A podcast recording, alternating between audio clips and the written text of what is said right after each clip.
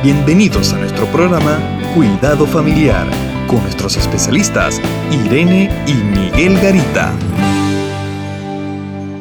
En Primera de Samuel capítulo 15 versículos 16 y 17 dice así: Entonces dijo Samuel a Saúl: Déjame declararte lo que Jehová me ha dicho esta noche. Y él le respondió: Di. Y dijo Samuel: aunque eras pequeño en tus propios ojos, ¿no has sido hecho jefe de las tribus de Israel y Jehová te ha ungido por rey sobre Israel? Es importante este mensaje de Samuel, del profeta Samuel a Saúl. Y cuando pensamos tantos errores que cometió Saúl, un hombre que tenía todo para estar bien, vemos que había un problema muy serio en él, era un problema de autoestima, esa valoración que hacemos de nosotros mismos si nosotros no nos valoramos correctamente, todas nuestras acciones van a veces a tener una serie de, actitudes que son negativas aún para nosotros mismos.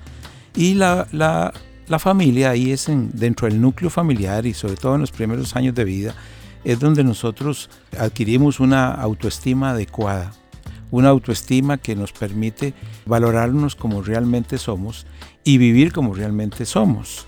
Cuando hablamos de autoestima podemos pensar que hay cuatro bases, cuatro sustentos de, la autoestima. Una es sentirnos amados. La persona que se siente amada realmente puede sentirse tranquila, sin temores. Como dice la Biblia, el perfecto amor de Dios quita el temor.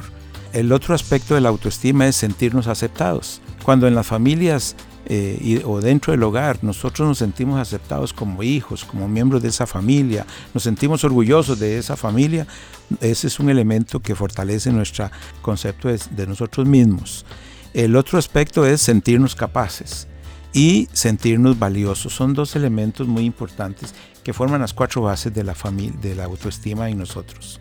Entonces, pensando en este pasaje que acabo de leer, si uno revisa la historia del rey Saúl, que dice que él era alto, las personas le llegaban a los hombros, que era de buen parecer, que Dios lo había puesto sobre el rey, eh, sobre el pueblo de Israel, y él no se apreciaba a sí mismo. No, porque la autoestima es un elemento que surge a través de, de la relación con nuestra familia y que nos va dando una actitud sobre nosotros mismos. Cuando nosotros venimos de hogares donde no hemos sido aceptados o nos han rechazado, nos han hecho daño, no podemos tener una valoración correcta de nosotros mismos. Muchas veces los niños, y tal vez ustedes, ah, los amigos radioyentes, se han dado cuenta de que cuando pasa algo en los hogares, los niños se echan la culpa. Y a veces son los problemas de, los familias, de los papás, pero ellos se culpabilizan. Es que el niño asume eh, en la relación y las discusiones en el hogar, asume que él es parte de esa culpa y la culpa no le permite valorarse correctamente. La autoestima, por ese lado, este, tiene que ver con esa relación con los padres, con toda la familia, de una manera sana.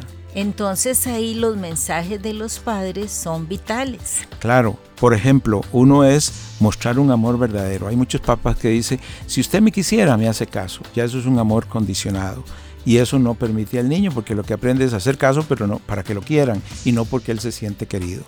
El segundo aspecto es que muchas veces valoramos a los niños no por lo que hacen, sino porque a veces eh, vienen con cosas muy especiales para ellos y ni siquiera nosotros las tomamos en cuenta. Entonces, el segundo aspecto es valorémoslos, hagamos sentir que son valiosos en nuestra familia.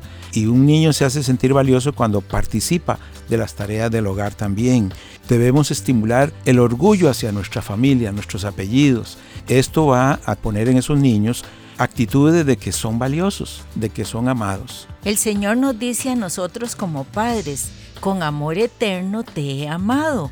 Por tanto, te prolongaré mi misericordia. O sea que Él siempre estará siempre cuidándonos. Y de esta manera, cuando entendemos esto eh, y nos apropiamos de esta verdad, nuestra autoestima será adecuada para enfrentar el mundo. Contáctanos a www.mesoamericaregion.org, sección Cuidado Familiar. Te esperamos.